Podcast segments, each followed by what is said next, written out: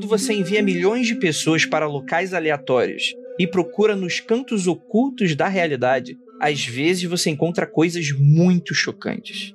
Não é o melhor marketing, mas não estou muito chateado com isso, porque é meio legal. Eu meio que gostaria que fosse eu que tivesse encontrado os corpos. E quem falou isso foi Joshua Langfelder, fundador do aplicativo Randonáutica, em resposta para um vídeo muito doido. E a gente vai falar mais sobre esse aplicativo super polêmico que mistura física quântica, espiritualidade e muito mais coisas que ofendem os participantes desse podcast logo depois dos recadinhos e a gente já volta.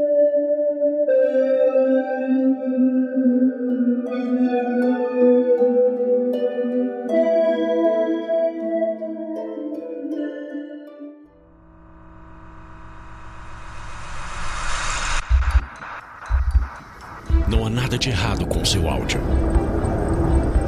Adentramos agora através dos seus sentidos. Estamos preparando você para o que vai acontecer nos próximos minutos. Além do que conhece por tempo e espaço, o contato com algo além. Não conte para ninguém e nunca olhe para trás, pois este é Mundo Freak Confidencial.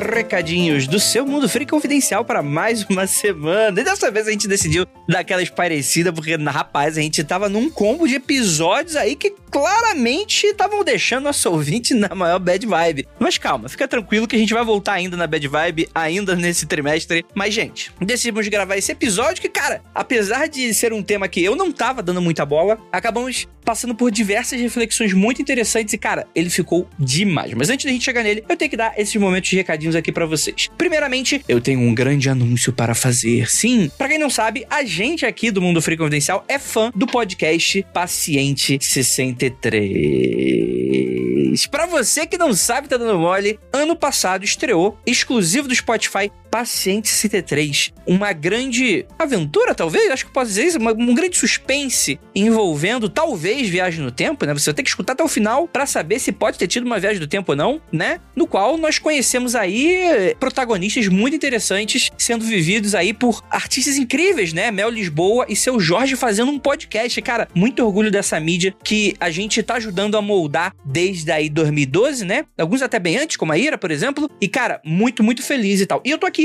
para dar o anúncio para vocês. A gente que é fã de uma boa história de mistério, a gente ama essa série, então a gente tem que avisar que todo sucesso foi recompensado porque temos agora a segunda temporada de Paciente 63. Isso mesmo. Que infelizmente não ganhou o nome de Paciente 64. Eu estou muito chateado. Mas, cara, para você que curtiu o original, a primeira temporada, cara, você sabe que a história acabou num duplo twist carpado que você não tem ideia, ouvinte. Você não tem ideia. Eu fiquei grudadaço na cadeira e eu tenho certeza que essa segunda temporada, do que eu já escutei aqui, porque, né, rapaz, privilégios, né, do mundo briga confidencial, que eu já escutei, cara, tá muito maneiro. E nessa segunda temporada, as coisas vão mudar. É isso mesmo, porque eu não vou falar exatamente como o que que acontece, para caso você ainda não tenha escutado a primeira temporada, você não pegar spoiler. Só que eu vou dar um pequeno aviso para não estragar a surpresa, apesar de que isso tá na sinopse da segunda temporada. Agora teremos um outro viajante do tempo e é alguém que vocês escutaram na primeira temporada. Então assim, cara, é aquela série cheia de suspense, cheia de mistério e muito maneira. Então, coloque aí no seu Spotify, busque por Paciente 63 e escute agora. Será que o Pégaso é um destino inevitável? Só que eu posso garantir é que acreditar pode mudar tudo. Então, você pode maratonar grátis Paciente 63 é um podcast original só aqui no Spotify. E pra gente não se demorar muito, porque eu tenho certeza que vocês querem saber a final desse aplicativo muito doido que te leva para lugares ousados e bizarros, temos aqui os anúncios de quarentena. Anúncios de quarentena. Vamos falar aqui do quadrinista Joyce. Para você que não sabe, todos os amigos e quadrinistas da comunidade uniram forças para lançar uma rifa para ajudar o quadrinista Joss. Ele é, além de quadrinista, ilustrador e morador da cidade de Jaú, no interior de São Paulo. Só que, assim, aconteceu uma grande tragédia. A casa dele foi tomada por uma enchente e ele perdeu quase tudo que ele conquistou com tanto esforço, com tanto mérito, com tanto trabalho. Então, cara, é de fato uma tragédia que deixou a gente muito, muito triste. Então, para reunir fundos, a galera que era amiga dele, quadrinistas e todo mundo que afinal de contas decidiu ajudar, tá unindo forças para reduzir essas perdas nessa tragédia tão horrível, né? Então, três pacotões de histórias em quadrinhos nacionais e artes originais serão sorteados, totalizando uma lista de mais de 80 prêmios diferentes para quem quiser participar dessa rifa. Para reunir os fundos que possam reduzir essas perdas, você pode acessar o formulário que a gente vai deixar no post desse episódio e a gente pede encarecidamente para caso você possa ajudar, que você considere apoiar nosso querido Joss, que infelizmente, infelizmente a vida não foi muito fácil com ele nesse momento. Então é isso. Espero que o seu coração seja tocado e que você faça o bem. não importa quem, mas o que importa é que é a Joss, nosso querido amigo. Então é isso, gente. Chega de mais delongas. Vamos para esse episódio. Afinal, deixa eu colocar aqui no meu aplicativo. Eu vou colocar a palavra Mundo Freak. Onde será que ele me leva? Vamos caminhando juntos nesse episódio agora. Longos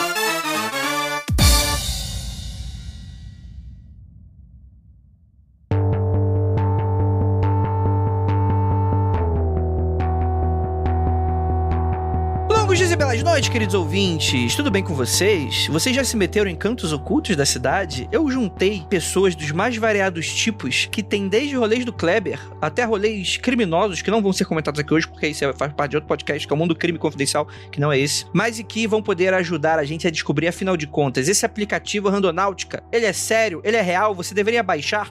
Não. Eu sou Andrei Fernandes e para me ajudar temos aqui ele, nosso queridíssimo Rafael Jacona. Olha, eu vou falar um negócio aqui sobre esse aplicativo que eu comecei a pesquisar sobre ele porque nunca ouvi falar nesse aplicativo. Aí eu comecei a procurar e reparei que ele é- explodiu assim há um ano atrás. Um ano, 12 meses, 13 meses atrás. Aí eu lembrei que eu sou velho. Eu falei, tudo bem, não é, não é pra mim. Só que aí eu lembrei de outro detalhe. Eu trabalhava até então numa escola e os jovens estão na escola. Aí eu comecei a lembrar que os jovens geralmente me contam tudo que eles estão fazendo. E adivinha, nenhum jovem do subúrbio aqui da periferia do Rio de Janeiro, das escolas de São João de Meriti, conhece esse aplicativo porque ninguém nunca me falou. Aí eu cheguei à segunda conclusão. Isso é coisa de branco com tempo vago, porque a criança pobre, o jovem pobre de subúrbio nunca ouviu falar nessa porra. É mais ou menos isso. É porque o- eles vivem no Randonáutica. Exatamente. Vamos lembrar que uma curva errada no Rio de Janeiro, você pode não voltar a fazer a curva pra voltar. Então, é isso aí. Quando você sai de casa e tem uma biqueira na porta da sua casa, não tem muito surpresa randonáutica, entendeu?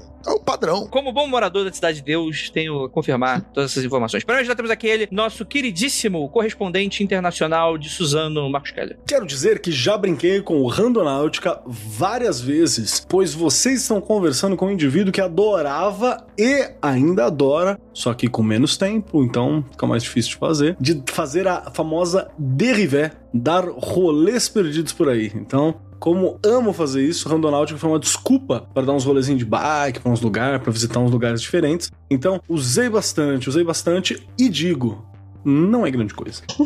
Aí, ó, usuário experiente. Foi o único usuário premium do aplicativo que a gente encontrou para gravar aqui hoje. E temos aqui a nossa queridíssima Ananda. Opa, tudo bem, gente? Bom, pelo que eu entendi aqui, o aplicativo é uma mistura de Pokémon GO com Deep Web. Eu tô errada? Exato. Porra, boa, Nanda. Boa, boa definição. Boa É isso aí, é definição. isso aí. E tempo de sobra, né? Porque precisa tempo de sobra. Ah, mas com toda certeza. Pokémon GO também.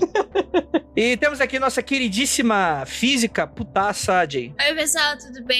Vou deixar avisado que se você não gosta de mim, já não ouve esse episódio, não, porque não, sua mente ela não consegue mudar campos da física quântica, isso não vai acontecer, esquece, não conhecemos nenhum sistema desse. Ou, ou, conseguem, conseguem. Prove que não dá. Prove que não dá. Prova. Quero prova Pronto, que lá não dá. vem, lá vem. Eu vou ter que começar uma discussão que eu comecei no Magicando vou terminar ela aqui hoje. A gravidade é questão de perspectiva. Andrei do céu! Puta merda, de novo não, Andrei, pelo amor de Deus. Exatamente, se você estiver fora do planeta Terra, provavelmente você, você vai ter uma, uma perspectiva diferente a respeito dela. Nem, nem vale a pena entrar nessa discussão. É, não vale a pena discutir nada comigo, inclusive. Porque eu estou certo. Então é já uma discussão perdida para todos vocês. Death Note é um bom filme. Vocês que não sabem do que estão Tá lá. Eu, eu acho ok, inclusive. Eu também acho bom. Eu não acho que tem nada Não, Death bom Note, não, não. eu acho ok, ok. Bom é muito, é muito forte, né? Ok, acho que tá bom. Ok, a gente pode fechar no ok. Assim. Ok. Olha, pra mim tá bom.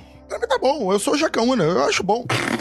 Foi uma boa justificativa. Eu sou Jacaúna, eu acho bom. Vamos lá, gente. Randonáutica. Randonáutica, pra você que não sabe, tá dando mole, é muito mais famoso lá fora. Porque, assim, aplicativos que costumam incentivar você a sair de casa, aqui no Brasil, costumam a não ser tão populares o quanto eles podem ser. Porque, afinal de contas, tem muita gente que mora em zonas, eh, às vezes, de risco, ou às vezes vai pra lugares que, pô, sabe que pode ocorrer alguma, algum tipo de violência, né? Então, a, a pessoa tá muito preocupada com seu bem-estar pra fazer certos tipos de coisas através do, enfim, né? Apenas pra testes, pra testar coisas, né? Mas o Randonáutica viralizou bastante nos últimos anos, principalmente por causa de influenciadores, tanto no Instagram quanto no TikTok, que é de adolescente fazendo merda. Curadoria adolescente fazendo merda. Que é o quê? Randonáutica, o nome já sugere, random mais náutica, significa que você é uma pessoa aleatória que está navegando nos sete mares. Mentira. Random é de aleatório e náutica quer dizer que você, enfim, é, eu falei navegar de brincadeira, mas você está por aí, né?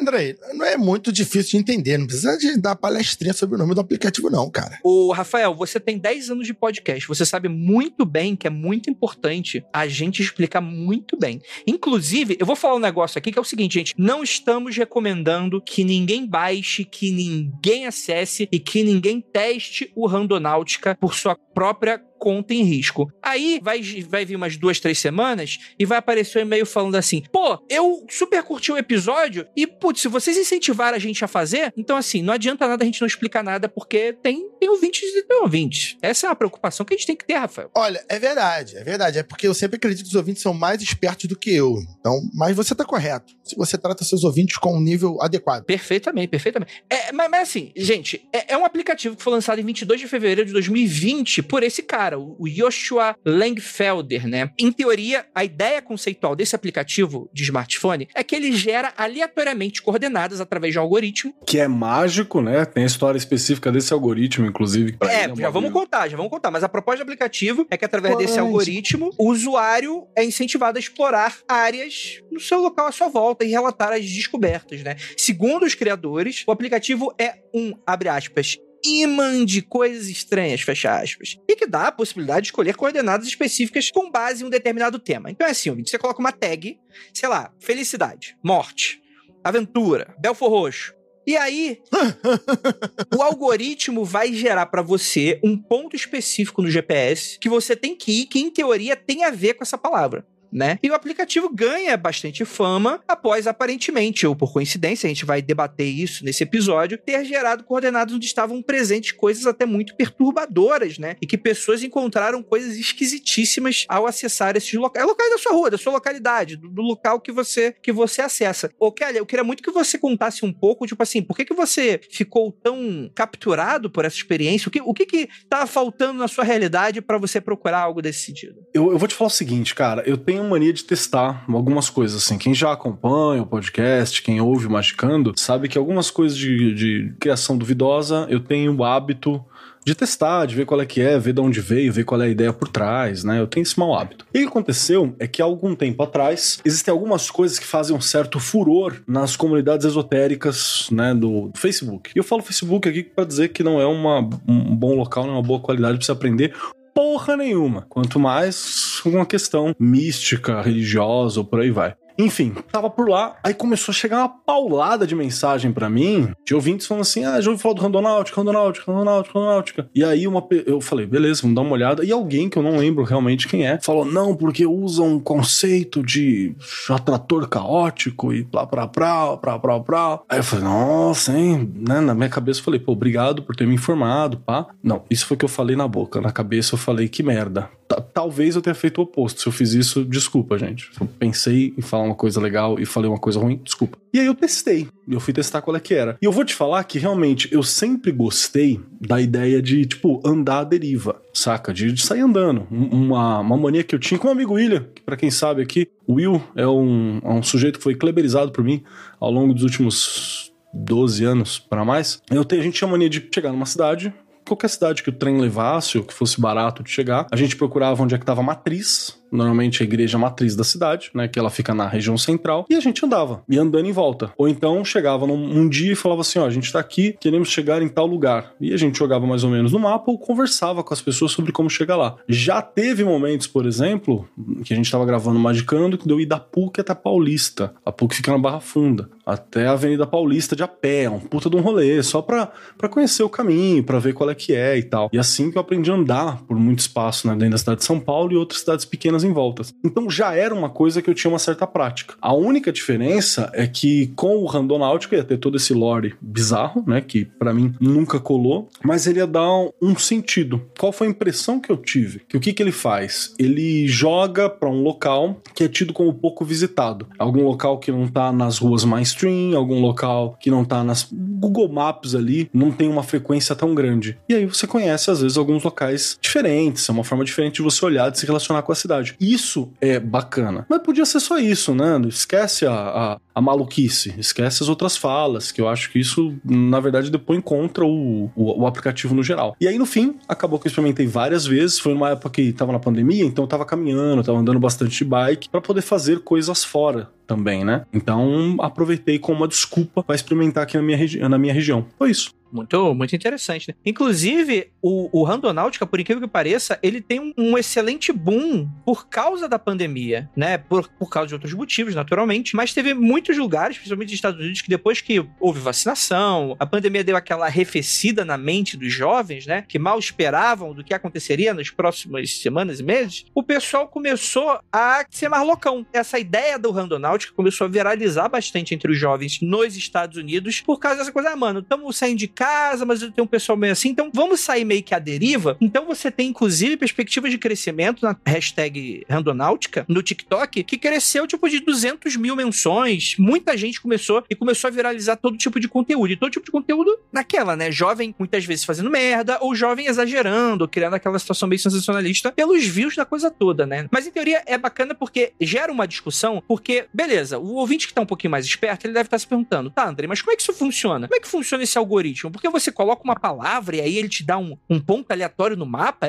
Como é que isso funciona, né? Vamos falar como supostamente funciona, né? Fazer um comentário sobre o que eu li no funcionamento do, do próprio aplicativo, que é eu me sentia aqui leigo, não usei o aplicativo ainda, pretendo usar, mas eu tenho certeza que vai me mandar tipo uns lugares mega perigosos que eu vou falar não. Então, o modo Belfort Roxo. Então, qualquer esquina é perigoso. Mas o aplicativo, ele funciona tipo quando você vai fazer consulta mística, o oraculista fala assim, ó, concentra, concentra aí, né? Pensa no que você quer do seu oráculo e tal. E o aplicativo te vende essa ideia. Olha, você quer, quer o quê? Escolhe a palavra e concentra no que você quer encontrar, no que você quer achar. Eu me senti no mesmo rolê, tá ligado? Vai lá na leitura de carta, aí a pessoa pede para você fazer a mesma coisa. O aplicativo faz isso? Eu não sei se o iPhone faz isso. Eu não sei. O iPhone tem muita coisa nova aí. De repente ele pega a aura, pega algumas coisas assim que eu não sei. Se você tomou a vacina, aí o chip 5G da tua cabeça ele se comunica com o celular e faz isso aí. Você sabe. Mas esse argumento aí, antes que a Jay fique bem brava. A cara da Jay, o assunto vai escalando e a Jay vai fazendo uma, uma carinha diferente, uma expressão diferente. Eu vou até reformular. Vou até reformular. Não é que eu ache que o aplicativo faz isso. Eu tenho certeza que ele monta esse lore bonito, né? Esse lore, esse lore maneiro pra, pra galera ficar impressionada e te vende essa ideia que sua, a força da sua mente vai fazer algo acontecer de especial, entendeu? Gente, ele é um ex-mágico. O criador é um ex-mágico. Jesus. É o nome dele, né? Yeshua? É, jo eu, eu chamo ele de Joshua, mas eu não tenho certeza, não ouvi muito o nome dele nas entrevistas. E a gente sabe muito bem como a nossa tecnologia funciona, gente. A nossa tecnologia não é nada místico, não. A gente sabe como funciona e não tem nenhum mistério nela. Então, tipo. Fale por você. Não, não quer, quer artigo científico? Eu, eu dou para você, qualquer coisa. Você já tentou usar uma impressora na sua vida?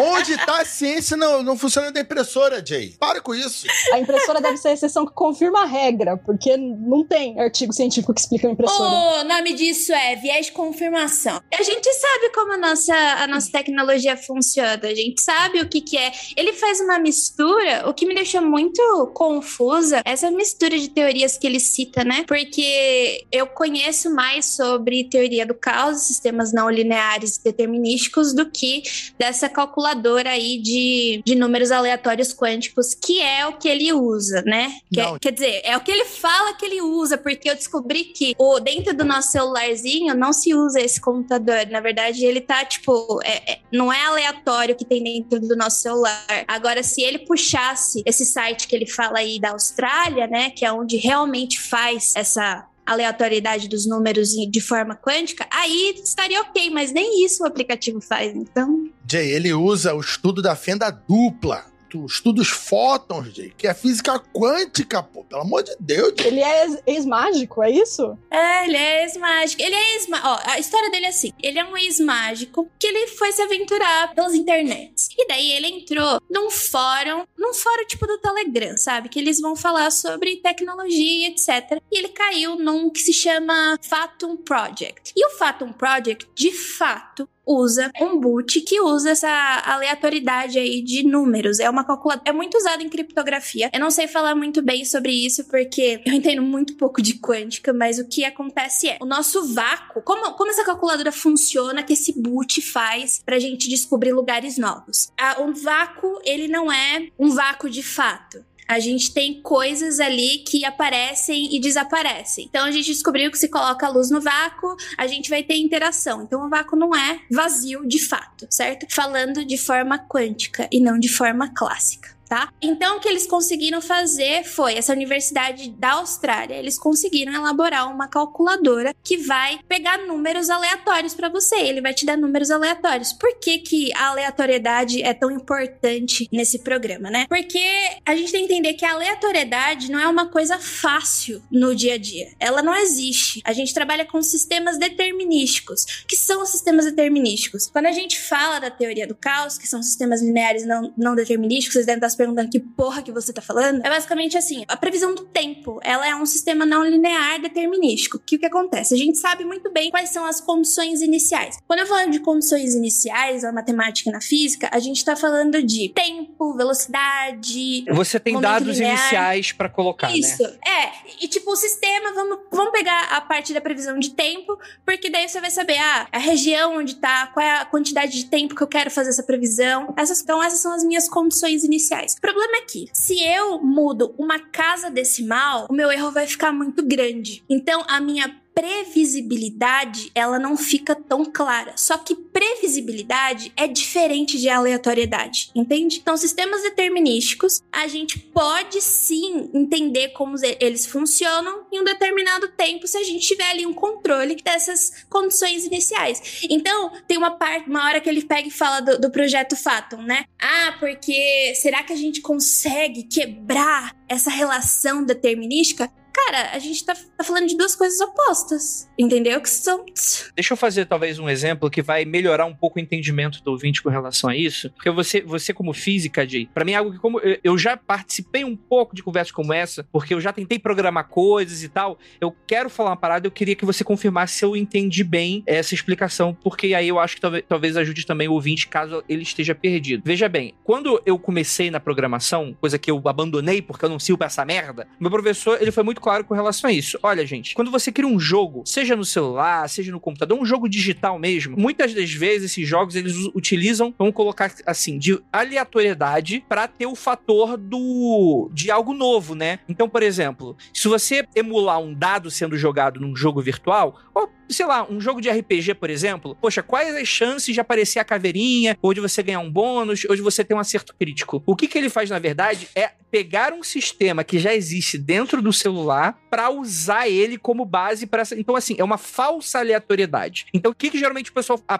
parte mais básica é utilizando o sistema de relógio, seja do celular Exato. ou seja do computador. Então, por exemplo, o relógio ele tá lá funcionando. Então, é um sistema que você tem 24 horas, 60 minutos e 60 segundos. Toda vez que você clicar no botão, aquele relógio vai estar em algum horário, vamos colocar assim. Então, vai ter um algoritmo que vai bagunçar aqueles números, vai fazer uma conta maluca e vai dar um número aleatório que vai ser usado para o jogo calcular se apareceu sua caveirinha, se você ganhou bônus e, e tal. Isso não é uma aleatoriedade de fato, porque você tá partindo desse pressuposto de um sistema que já existe. E assim, pelo que eu sei, Jay, me corrija se eu estiver errado, é quase impossível a gente criar uma, uma, uma randomização, uma aleatoriedade real. É, é, é, é fato isso aí? Ou não? Então, não, porque essa, quando a gente vai pro âmbito quântico, essa galera da Austrália fez um experimento que, de fato, que a teoria quântica, ela demonstra que o fato... Vamos lá, vamos, vamos entender o que é essa, essa calculadora pra gente entender que, no âmbito quântico, isso é real. Só que quando você fala de teoria do caos, que é o que... Por que, que a gente tá falando de teorias do caos agora? Porque o criador desse aplicativo fala que é uma mistura de teoria do caos com teoria da deriva. Que teoria da deriva já vai mais pro âmbito da psicologia, eu acho, né? E daí eu falei assim, pô, cara, mas se você tá usando uma calculadora de números aleatórios quânticos, por que, que você tá falando de sistemas determinísticos? Daí ele pega e fala, daí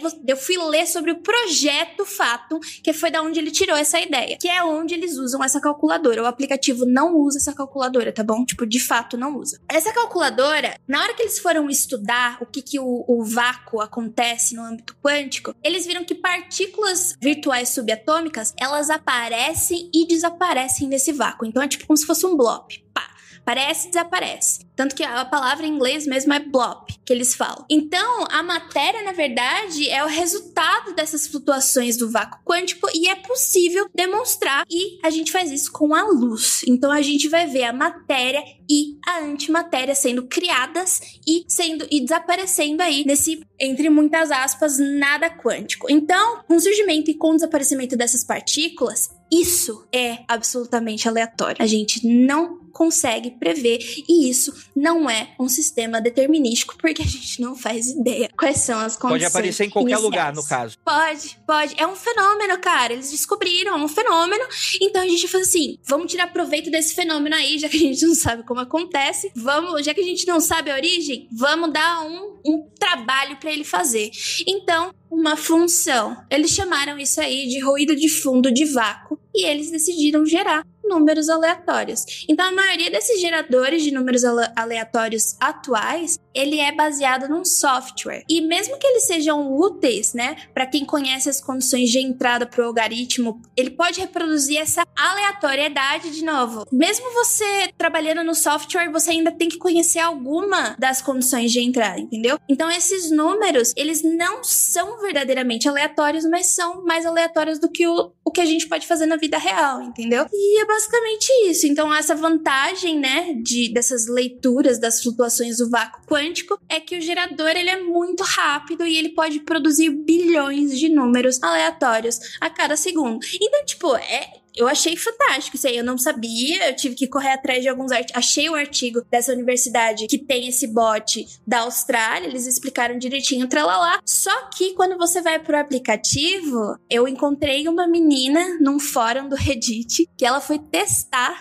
né, essa o bot. Então o bot que é fonte do Telegram, que tem lá no GitHub, funciona, ele realmente é aleatório. Só que o aplicativo, ele parece escolher lugares de relevância cultural, sabe? Então ele te manda para um lugar que, sei lá, é uma igreja, é uma praça abandonada, ele te manda pro cemitério, entendeu? Então, tipo, o boot online ele não parece fazer essa coisa com frequência. Então, eu já peguei ele no pulo, entendeu? Eu já peguei ele no pulo quando ele começou a falar de teoria da- do caos junto com a calculadora quântica. Eu falei assim, cara, Tem uma, uma, uma paradinha assim que é, é isso mesmo que, que a Jay tá puxando e que você também explicou tão bem, cara. Que assim, é muito legal o conceito, o conceito de aleatoriedade mesmo, ela, dentro da computação e tal, ela é uma coisa incrível, porque é muito difícil de você gerar aleatoriedade mesmo quando a gente fala de programação. E eu falo isso porque não tem muito tempo, a gente construiu um aplicativo de tarô e tal, e precisava ter alguma aleatoriedade pra você ter shuffle das cartas ali, né? Pra você ter a, a escolha das cartas. E foi uma- questão que a gente se preocupou muito pra tentar construir. Então, construir essa aleatoriedade não é fácil. Se tivesse realmente trabalhando com aleatoriedade, puta, é incrível, assim. Você tem uma parada incrível. O meu problema com o aplicativo, que eu acho que o que ele faz é legal, mas o meu problema é ele vender um lore com uma parada que não é aquilo que tá sendo feita, tá ligado? Isso aqui é bem embaçado. E quando a, a Jay puxou um, um- um outro conceito que tá lá presente, que é a teoria da deriva, né? Que é essa parada parada que eu falei no começo, da né? Que eu gosto, gosto muito, que é esse rolê. O que, quem puxou isso muito fortemente foi o Guy Debord. O Guy Debord é o cara da sociedade do espetáculo, situacionista e tal. É, é muito bacana, cara. Se tiver um dia saco para ler o Guy Debord, é um cara incrível para você ver as loucuras que ele tava propondo. Que é justamente para falar sobre a relação com o espaço. Então, de novo, a minha única possível defesa desse aplicativo é justamente esquece todo o rolê, não é nada disso que ele faz, o que ele vai fazer é jogar você talvez para uma rotina que você não necessariamente joga. Cara de São, galera de São Paulo, tem uma galera em São em Sampa que trampa na Paulista, o cara 4 nunca visitou o MASP, sacou? Tem uma galera em São Paulo, porra, trabalho ali, tô lá pegando metrô, papapá toda hora, não sei o que, não sei o que, nunca foi dar um rolê no Parque da Paulista para conhecer o Parque da Paulista inteiro, saca? Nunca colou no Parque da Augusta. Tem uma galera que tá sempre lá no centro, o Parque da Sé, não sei o que, não sei o que, nunca foi na Capelinha da Liberdade, que ficou famosa recentemente, mas ela era um lugar mega esquecido, né? A Capelinha lá dos Enforcados. Então é legal por você conhecer o espaço. E quando a gente fala do Guy Debord, ele é um cara que ele tava propondo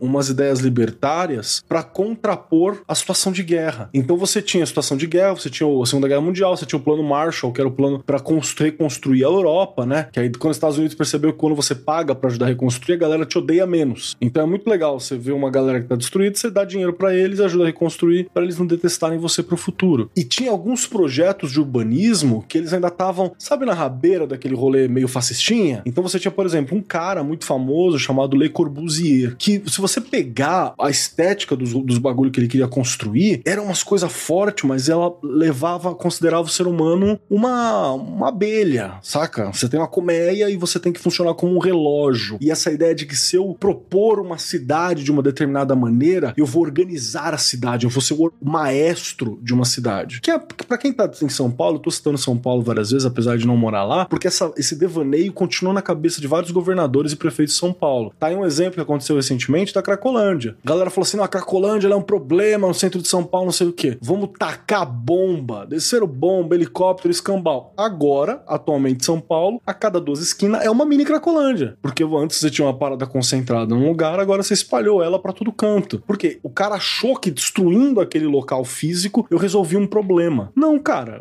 não é assim que funciona. Não é, não é a, apenas moldando o lugar físico que você molda uma pessoa que tá ali presente, né? E aí a ideia da deriva é você ter uma relação distinta. Uma coisa que essa galera da, da deriva fazia muito e que o Pokémon GO faz para quem estiver aí com, olhando pra gente, é ressignificar espaços. Então, por exemplo, você tinha um rolê deles de psicogeografia, que é a ideia de que, tipo assim, foda-se que essa praça aqui é uma praça que homenageia um, um ditador e o caralho a quatro. Pra mim e pro meu grupo de chegado, essa é a praça fulano de tal. E os caras reinauguravam a praça na cabeça deles, faziam uma outra placa e eles criavam uma interpretação daquilo. Então você tinha essa relação distinta, né? Um, um exemplo que eu acho que quem citou isso uma vez foi inclusive o Ivan, em algum anticast passado numa época muito antiga, quando Ivan ainda respirava e não tinha um contrato gigantesco que faz com que ele sobreviva por aparelhos dentro de uma grande emissora. Abraço, Ivan. Que é, me lembro dele citou de um, um parque, né? Que o cara foi construir a, os, os, passeios do parque. E aí, antes de, de propor aonde que ia ficar a parte asfaltada do parque, o cara falou assim: não, vamos fazer o seguinte: grama toda essa porra. Aí o cara gramou o parque inteiro e ele falou assim: vamos dar aí 15, 20 dias para as pessoas andarem pelo parque. E aí deixou as pessoas andarem, destruiu a grama em alguns cantos, e nesse canto onde destruiu, a grama, ele falou assim: é esses cantos que precisam ser colocados os caminhos verdes, os caminhos de, de, de, de asfalto. Então, olha como ele foi pelo outro caminho. Eu não vou moldar a pessoa, eu vou esperar a pessoa me dizer como que isso aqui tem que organizar. Então, isso é uma coisa da teoria da deriva que, de certa forma, o aplicativo não aplica, mas ele te propicia aplicar se você conhecer. E isso é legal pra caralho, desde que você esteja num lugar seguro, saiba noções de defesa pessoal e conheça o ambiente onde você está. Não saia deriva por aí, não, tá? que a cidade é perigosa. Isso é poderosíssimo porque a gente fala de cidades como locais de pertencimento. Então, a partir do momento que você vou explorar um lugar que me pertence, isso te dá uma sensação boa de fazer aquilo, entendeu? Então, cara, se você ele queria criar uma ideia que daria tanto potencial, ele iria para a teoria da deriva que super dá certo, entendeu? Vai mexer com muitas coisas do cultural também da pessoa em relação àquela cidade, aquele local. Aqui tem muita árvore, né? Muita, muita árvore. A gente tem um mapa de árvores frutíferas. Então você pode pesquisar onde você quer ir, tipo, ah, eu quero pegar mora. Daí você vai lá e pega mora. Então eu já fui em lugares que eu não conhecia aqui da minha cidade, justamente para poder colher algumas frutíferas plantinhas. E eu achei sensacional, porque eu acabei conhecendo mais a minha cidade, entendeu? Eu tava viajando aqui com essas coisas que o Keller tava falando sobre teoria da deriva. Quem estuda botânica ou, ou áreas correlatas, biologia, se fala muito em cegueira botânica, né? Que é a incapacidade da pessoa ou a falta da percepção da presença do verde nos espaços, inclusive urbanos, né? Existem plantas em espaços urbanos, mas as pessoas não têm esse olhar treinado. Isso tem uma explicação evolutiva, né? Quando você tá olhando para uma paisagem, é natural que o seu cérebro dê mais atenção para o que se mexe, animais, no caso. E a planta acaba ficando em segundo plano porque ela não te oferece ameaça nenhuma ali, né, no primeiro momento. Existe todo um histórico e pesquisas de resgate para tentar fazer as pessoas enxergarem essas formas de vida vegetal e se relacionar de uma outra forma com ela. Eu penso que um aplicativo para isso, por exemplo, seria incrível.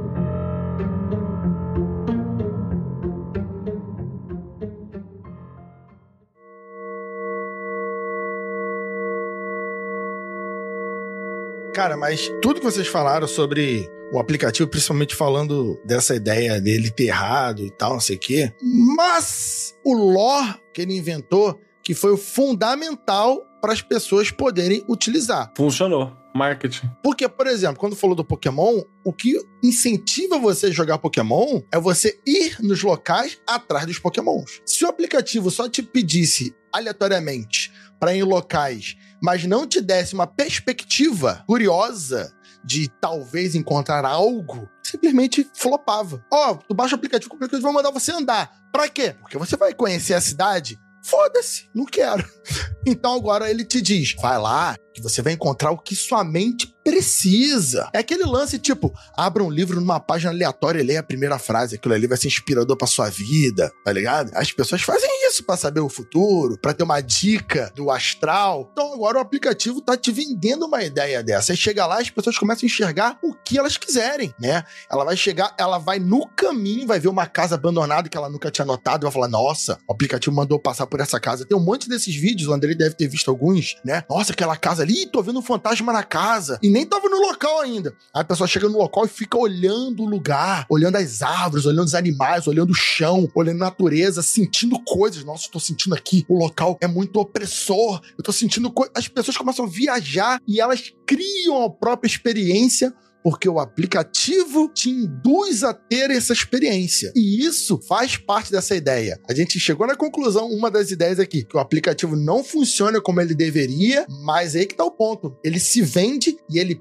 passa a ideia correta. Tem todo um mise-en-scène, né? E essa é a ideia que vendeu ele. E as pessoas compram porque sentem isso. Só pra somar com o que o, com o, que o Jaca tá puxando, é uma prova de que, tipo assim, o, o lore ele tem uma função de lore mesmo, no fim das contas, né? Porque teve aquele app, aquele app que foi anterior ao Pokémon GO, que deu a base do Pokémon GO, que eu nunca lembro o nome daquele aplicativo, que ele era tipo duas equipes que brigam uma com a outra, equipe A com a equipe B, e aí você vai num, você vai nos, nos locais específicos da cidade assim, e você tipo picha, marcava aquele local como seu território. Aí tem que vir um outro para tomar aquele lugar, tipo um pega bandeira que faz você andar igual um otário.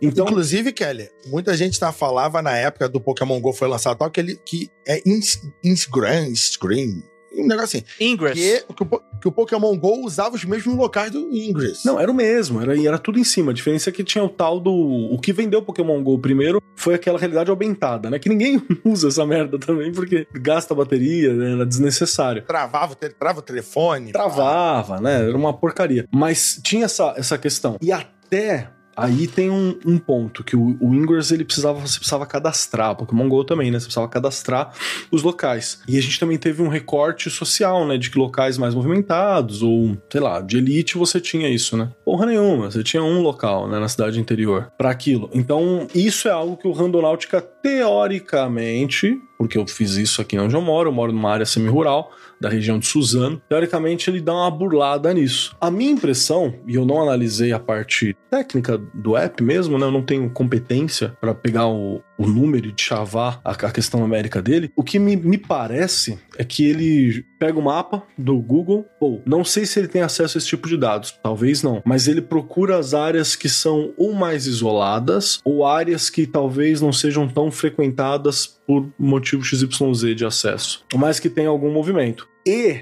eu tenho a impressão, porque isso aconteceu umas duas vezes que eu usei, de que se tem outra pessoa usando, ele tenta fazer com que essas pessoas se trombassem ou já tentou ao mesmo tempo. O que eu sei é que, por exemplo, daquela treta que teve da mala, os meninos estavam procurando por viajar. Viajar, eles encontraram uma mala. Entende? Então, tipo, não é aleatório, cara. É. Claro que Essa é. ale- Física quântica. Não tá aí? Essa aleatoriedade, entre aspas, na verdade, é um jogo de pontos de A e B, onde A não tem correlação nenhuma, B tem várias correlações a pontos turísticos, culturais, etc. E no final das contas faz aí uma.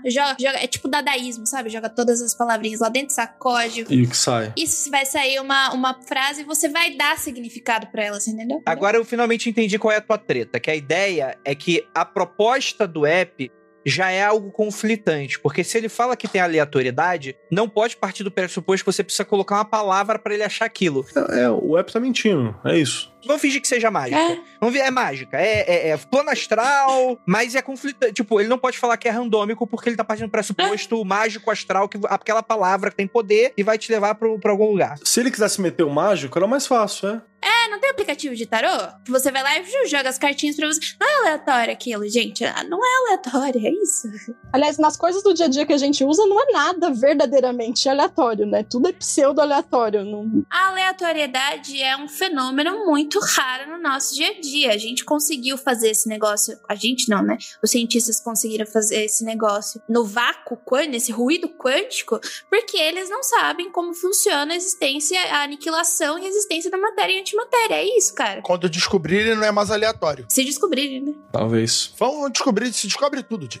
Ah, E só pra constar, eu acho, eu acho isso de que manda duas pessoas pro mesmo, mesmo ponto, porque já aconteceu umas duas ou três vezes de eu ir pra um lugar e eu ver outra pessoa com o celular me olhando estranho. Tá ligado? Você vai lá e tinha alguém, tipo, dando uma olhada assim pra você, aí você fica meio, não, tem um cara me olhando. Aí vem a parte mística, porque o cara tá te olhando assim, e você tá olhando assim, tu fala, caralho, eu vim no local e tem um maluco aqui me olhando esquisitão, maluco. Porra! É, exatamente. E aí você, eu tô olhando e tô pensando a mesma coisa, né? É que aí, tipo, né, porra, tô sempre com canivete no bolso, sei bater e tenho soco em inglês. Não foda-se. Ele é muito perigoso, gente. Aí, aí, assim, o mesmo rolê que eu falo pros alunos quando eu ia com eles pra São Paulo. Ele falou assim: "E se a gente for roubado? Eu falei: se vocês não roubarem ninguém, ninguém será roubado, tá ligado? O problema aqui é vocês. Se vocês não fizerem nada, nada acontece. Usei Randonaut que ele me mandou pra um lugar onde tinha um membro do mundo freak É, tipo isso. parado. Então tem essa, essa. Eu acho que ele cria isso, mas aí são impressões das poucas vezes que eu usei que não foram, tipo, infinitas, né? Pode ter sido um acaso daquele momento. Essa discussão toda ela é muito legal. E assim, eu entendo a relevância dela com relação a, pô, será que o aplicativo faz mesmo o que tá falando? A gente tá falando aqui que ele não faz, tá, gente? Ele não é um negócio mágico, espiritual, do plano astral, etc e tal. Diga por você, eu tô falando que é.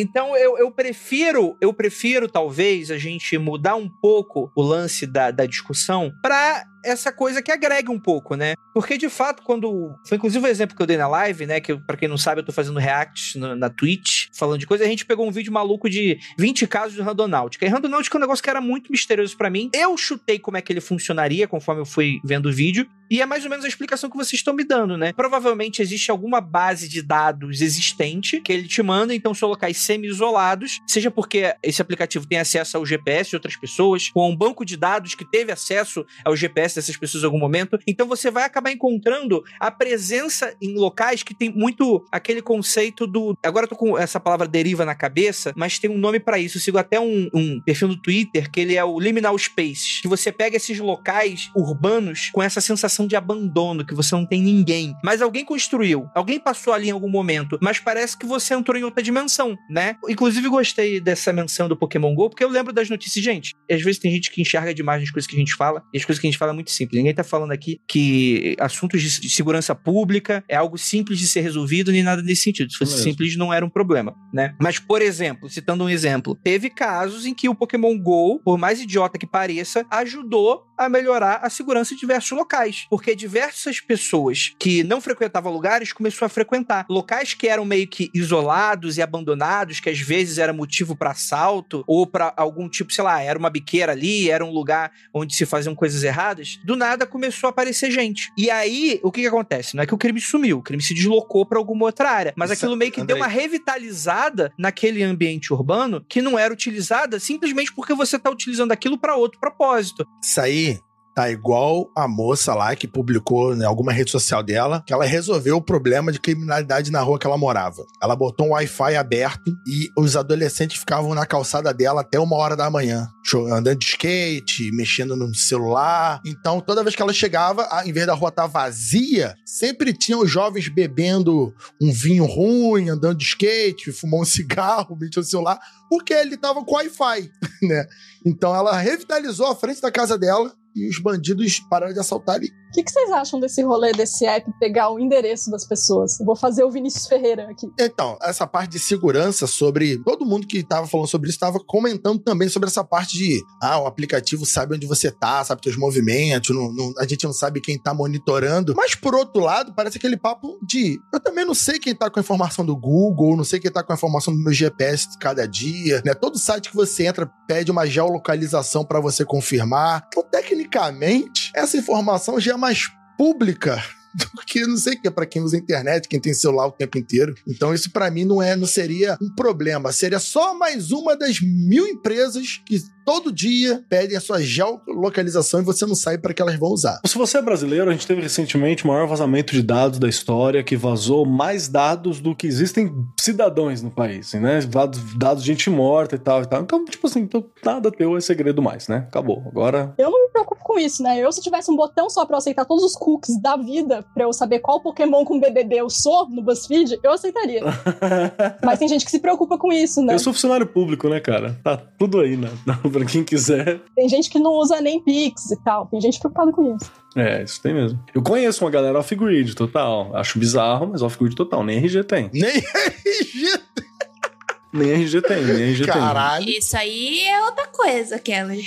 Mundo, mundo crime confidencial. Conheço uma pessoa, que conhece uma pessoa, que conhece uma outra pessoa que não tem RG e que quando precisa usar SUS ou algo assim, usa o RG do irmão, Mano do céu. tá ligado? Porque eles são parecidos, teoricamente, dizem. Ouvi falar, mas devo estar inventando. Que usam o RG do irmão e tal, pra se quando precisa fazer alguma coisa assim. Deixa guardado na casa do irmão, pá, uma cópia e usa pra isso. No resto é total off-grid. Mas eu não conheço a pessoa de verdade, viu? NSA e, sei lá, BIM, todos vocês aí. Essa discussão é ultra relevante para os tempos de hoje, né? Você ter essa responsabilidade dos dados e tal, né? Que infelizmente a gente não sabe ainda. A gente supõe os impactos futuros que vão ser bem mais perigosos do que de hoje em dia, né? Hoje em dia alguém vai te mandar propaganda e tal, mas abre um pressuposto para a pessoa saber seu endereço, né? Aí vai, vamos dizer assim, supostamente, acontece um governo ditatorial que vai saber teu endereço, né? Então você faz uma parada na internet. É, porra, só falar da China, por exemplo, né? Que te dá pontos pro cidadão que te dá mais ou menos direitos dependendo do que, enfim, de como você se fala mal do governo, se você comete um crime ou coisa nesse sentido. E é algo que também acontece aqui nos países desse, desse canto de cá, né? Não é muito difícil também de acontecer. Então eu, eu acho que esse assunto ele é muito relevante, mas eu também não sei o quão o Randonáutica também só tem interesse de tirar dinheiro de alguns trouxas e não tá nem um pouco aí com isso, né? Mas eu acho que talvez seja um pouco de otimismo da minha parte, tendo em vista que são dados sendo utilizados de usuários e provavelmente esses dados estão sendo vendidos, né? Afinal, tem a versão gratuita do aparelho, né? Do aplicativo. E quando você não paga, é porque o produto é você, meu querido. Fica aí a grande verdade. Padrão.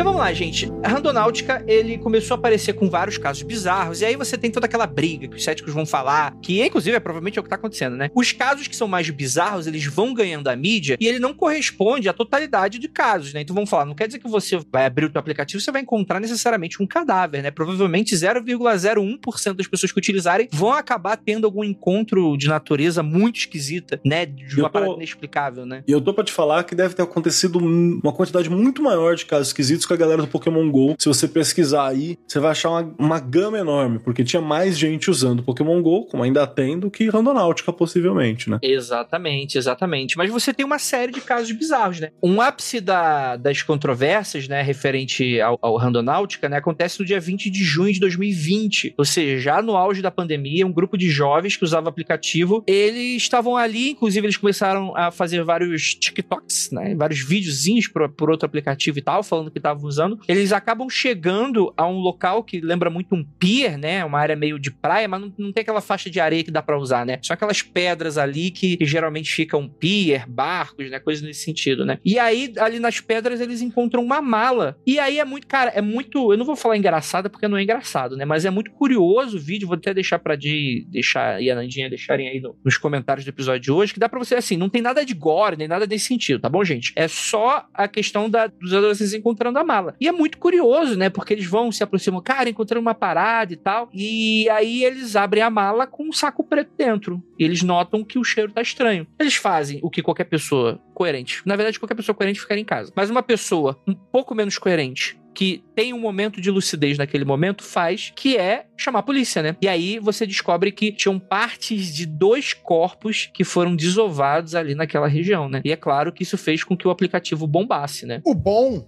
é que as pessoas tomaram a. tiveram a, a sábia decisão de quando acharam a tal mala. Né, se, se tudo ali combina com a realidade. Quando acharam a tal mala, chamaram a polícia. Né, até catucaram ali, abriram, viram que tinha um saco preto, pelo cheiro já chamaram a polícia. Imagina se essas pessoas falam: ah, vou meter a mão e vou eu mesmo abrir a mala. Os dois estariam na cadeia agora, provavelmente.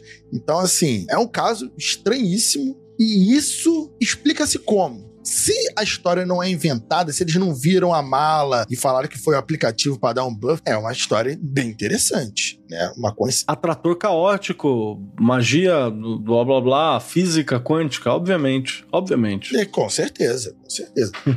A história dessa mala é que esses dois eram uma moça e o namorado dela, e eles estavam morando no lugar e eles atrasaram, né, o aluguel.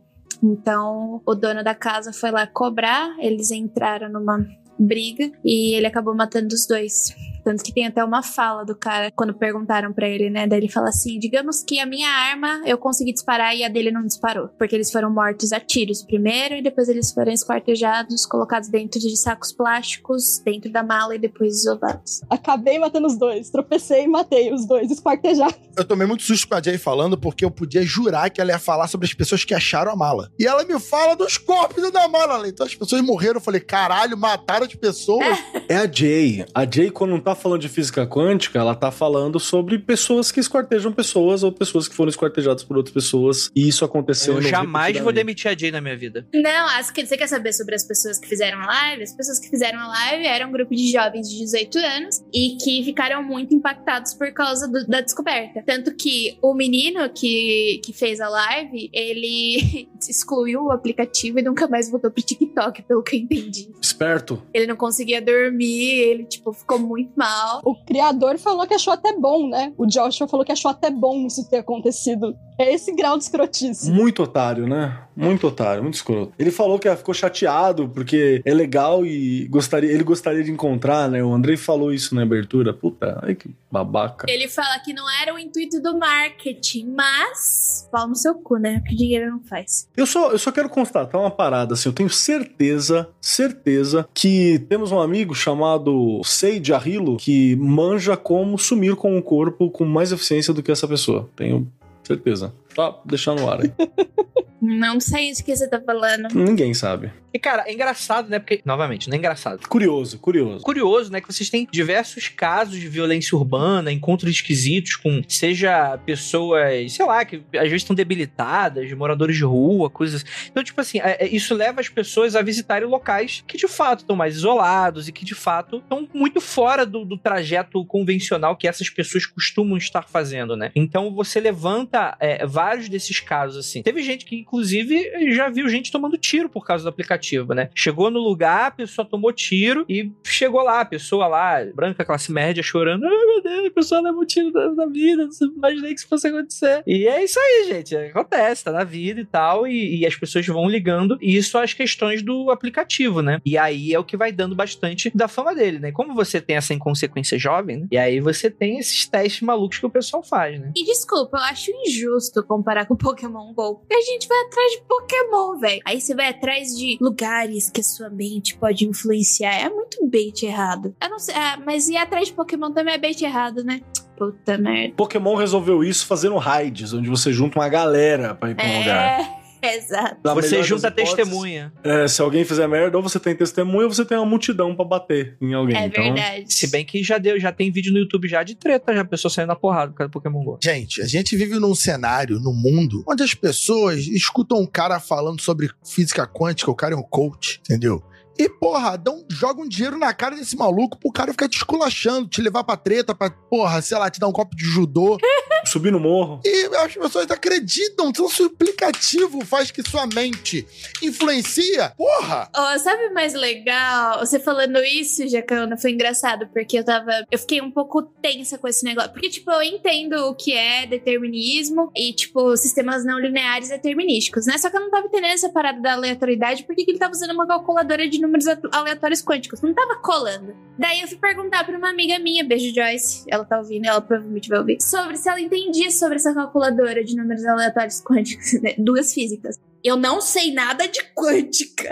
tipo, mano, é muito difícil, não é um negócio trivial. É quase surreal você entender quântica. Tanto que os professores, alguns professores, nossos professores falam: se você acha que você entendeu quântica, você volta, porque você não entendeu de fato, velho. Você precisa trabalhar com aquilo constantemente pra você entender um terço de como funciona. É, é bem abstrato. Ah, daí vai todo mundo me xingar, né? Hum, por quê? Hum, Quântica, ela fica falando que quântica é difícil. É, é.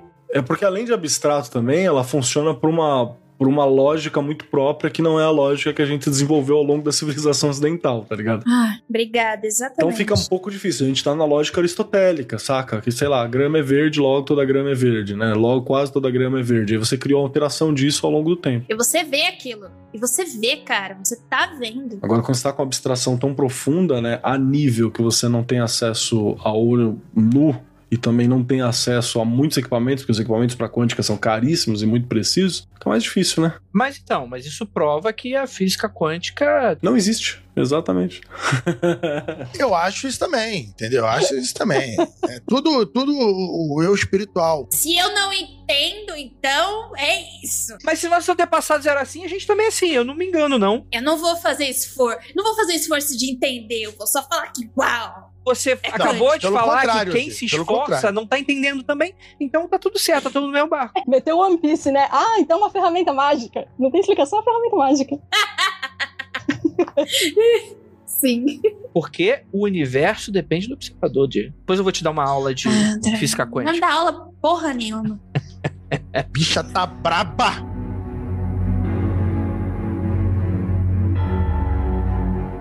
Queria falar que, tipo, caso você procure a hashtag Randonautics ou Randonauticing, é, sempre vai aparecer. Eu acho que ficou muito. Sinceramente, eu vou confessar que eu gostei muito dos vídeos compilados de gente visitando lugares X, tomando susto, saindo no cagaço.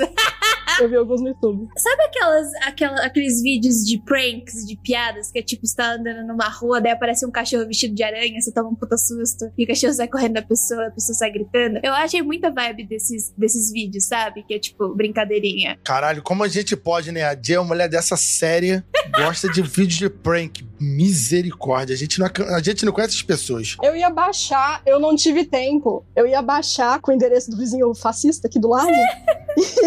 e ia, ia tentar ver se me levava pra algum lugar pra eu ter uma experiência empírica, né, pra contar, mas não deu tempo. Ah, leva uma faquinha, qualquer coisa, tá bom? Vou chamar a Jay pra ir comigo, a Jay é brava.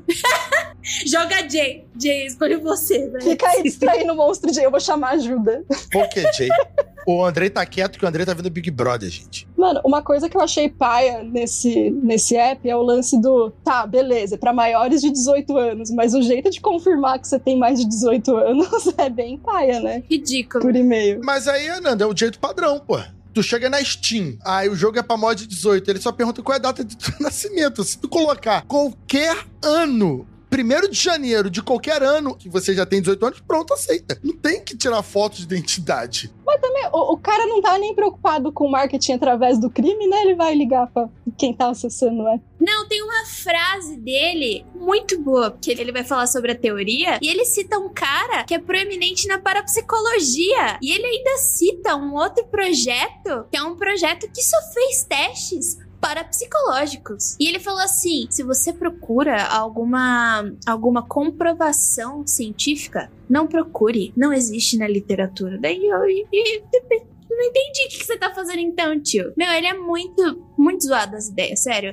Eu não, não Nada, dá, mano. não- é não- picareta, né, cara? É, é ou ele tá Total. utilizando de um discurso pra fazer uma parada super marqueteira, o que mais tem. Inclusive, tipo assim, eu acho que ele até, ele até se aproveita pouco disso, né? Porque ele podia estar se aproveitando mais. Já tá cobrando fortunas, mas ele só tá vendendo informação. Posso comprar uma briga aqui? Faz tempo que eu não brigo. Eita, lá vem. Isso pra mim é tipo. É tipo ANCAP e, e escola do Mises, tá ligado? Essa galera fala, não, porque não precisa se comprovar, porque eu sei empírica, blá blá blá blá, então não vai. É a mesma merda, cara. Aí fica um punhetando pro outro e tal. E beleza, você quer tocar punheta pro coleguinha, você pode, não tem problema nenhum, mas você tem maneiras muito mais corretas e éticas consigo mesmo de fazer isso com você e com o mundo, né? Não tem problema nenhum. Kelly, tem um meme assim, que é tá querendo, não sabe pedir, entendeu? E, e a outra parada que eu pensei aqui, que foi na fala da Jake, então é uma coisa que foi muito relevante, muito importante. Nós temos uma geração inteira sem Padre Quevedo. Então a, a, a parapsicologia ela tá muito desprestigiada no dia a dia, porque a cara era o Padre Quevedo. Ele era a encarnação da parapsicologia. E, e ele, com aquela cara, você não encarar o maluco? Se eu encontro ele, não, eu não vou encarar. Então, Vi uns compilados de Padre Quevedo lá na live e vou te falar. O cara é monstro. O pessoal do chat, tudo jovem, ninguém a maioria não conhecia. Eu falando do Padre Quevedo, o cara na década de 90, ele e o Henrique Cristo são inimigos desde 1978 na faculdade de não sei onde do Chile. Fiquei, rapaz, e os caras saindo na porrada quase literal. E o pessoal do chat, meu Deus, não sabia que o Padre Quevedo e o Henrique Cristo brigavam. Eu falei, nem eu. brigava, brigava bastante. Nesse caso, eu tô torcendo pra briga, né? Entre Cristo e Padre Quevedo. Incrível, incrível. Bom, eu só posso dizer o seguinte: apenas um dos dois está vivo hoje. Pois é. Fica aí. Alguém ganhou essa O briga. problema é que um morre e volta, aí também fica difícil. Mas o Padre Quevedo também não era da minha época, não. Passava no Fantástico, não era? Passava em todo lugar. Ratinho. Ratinho, ele morava no Ratinho. Se você assistisse a minha live, Jay, saberia. No... Não, óbvio que quando eu tava mais velha eu tive contato, né? Mas nu- nunca vi assim, não. Porque eu lembro que quando minha mãe falava, ela assistia ele. Ele tinha um bordão que era o coça do psico. Isso é coça do psico. Esto não existe. Coisa do psíquico. O cara era brabo. Eu tava vendo um quadro da década de, acho que 1990, que ele tava enfrentando cinco ou seis místicos, tá ligado? tipo uma mesa redonda, tipo uma mesa redonda. E tinha um Paulo Coelho na mesa redonda, tá ligado? Quebra meu dedo. Aí o que acontece? Tem uma hora lá que os caras estão discutindo e cai um copo no chão. E o copo quebra. Aí beleza, aí a câmera filma lá, o copo quebrou e tudo, meu Deus, os caras falando de espírito, o copo quebrou, caiu no chão. Aí chegando os videntes fala assim: a gente acabou de presenciar um fato místico, o copo quebrando, que não sei o quê. Aí tu escuta o cara de fundo falando assim: não, não, isso não é místico, não, pô, bati a mão sem querer. Caralho. Aí eles começam a brigar. Pô, tu falou isso só porque eu disse que era Eu preciso lembrar que uma coisa importante pra você que tá ouvindo o podcast nesse momento e não apoia de maneira nenhuma, não acompanha as redes do Mundo Freak, você tá perdendo a cara do Andrei Fernandes nesse momento. do tipo, eu já estou perdendo as, as rédeas deste programa nesse momento. Deixa eu contar um segredo que eu acho que ninguém sabe. Eu li todos os livros do Paulo Coelho. Eu li todos. Meu pai comprou todos os livros do Paulo Coelho e ele falou assim: lê essa porra. E eu li tudo. Pouca gente sabe, mas eu, eu li e tenho autografado todos os livros do Eric von Däniken. Von Daniken, ele tem, ela tem mesmo. Ó, eu vou falar que eu acho o Padre que o Padre Quevedo não, eu acho o Paulo Coelho, principalmente o Alquimista, o Alquimista é uma obra imortal, cara. O Alquimista vai ter Fusca andando na Terra e o Alquimista sendo impresso. Eu achei que você só ia chamar ele de branco, mas tudo bem. Legal. Vamos gosto, encerrar? Acabou, acabou, né, gente? BBB, gente, tá na hora do Big Brother. O Andrei tá dando- assistindo agora, inclusive. Na verdade, você não entendeu, André. Esse papo, ele foi pra onde ele tinha que ir por causa dos atratores caóticos, randonáuticos, que levaram essa pauta pro lado certo. Sabe aonde aparece esse tema muito bem detalhado e explicado de uma forma genial num livro clássico mundial? Guia do Mochilão das Galáxias. Gerador de improbabilidade infinita. É isso, porra. É tudo isso que, que, a, que a Jay falou aí. Tá lá no livro do Guia do Mochilão das Galáxias. Douglas Adams já escreveu, porra. Porra, se esse filho da mãe aí do, do Joshua aí botasse isso, botasse isso na parada, nossa, sucesso, mano. Ele me comprava, ele me comprava. Ele tinha que meter essa. Isso aqui é o gerador de aleatoriedade infinita. Fudeu. Randonáutica, Pronto. coração de ouro. Tá junto assim, e a parada. Me ganhou. Não quero mais. Eu vou baixar agora. Desculpa. Jay, te, te quebrei, Jay, agora. Te quebrei. Te quebrei. É, acabou! Muito obrigado pra todo mundo que ficou até aqui. Essa live maravilhosa. Estamos numa live ao vivo hoje, aberta para todos Uma live ao vivo, seres. fantástico. Uma, uma live. Cara, é, é a, depende, live, a né? live gravada, Andrei. Uma live de mesa branca seria uma live morta, né? Então, beleza. Nesse momento, era uma Ele live estaria morta. morto. Era uma É. live morta. Depende. Nós temos aí culto, é, como que é? Orações pra culto particular, vai que santifica. Necro. Necro. Não é esse, não. Filia. Socorro. Meu Deus. Tá longe não, viu? Só pra falar aí, porque, puta, tão chupando as bolas astral até hoje. Estamos muito obrigado É, tudo aqui. Esse é o. Mário? É o Mário agora. É, E é aquilo, não olhem para trás.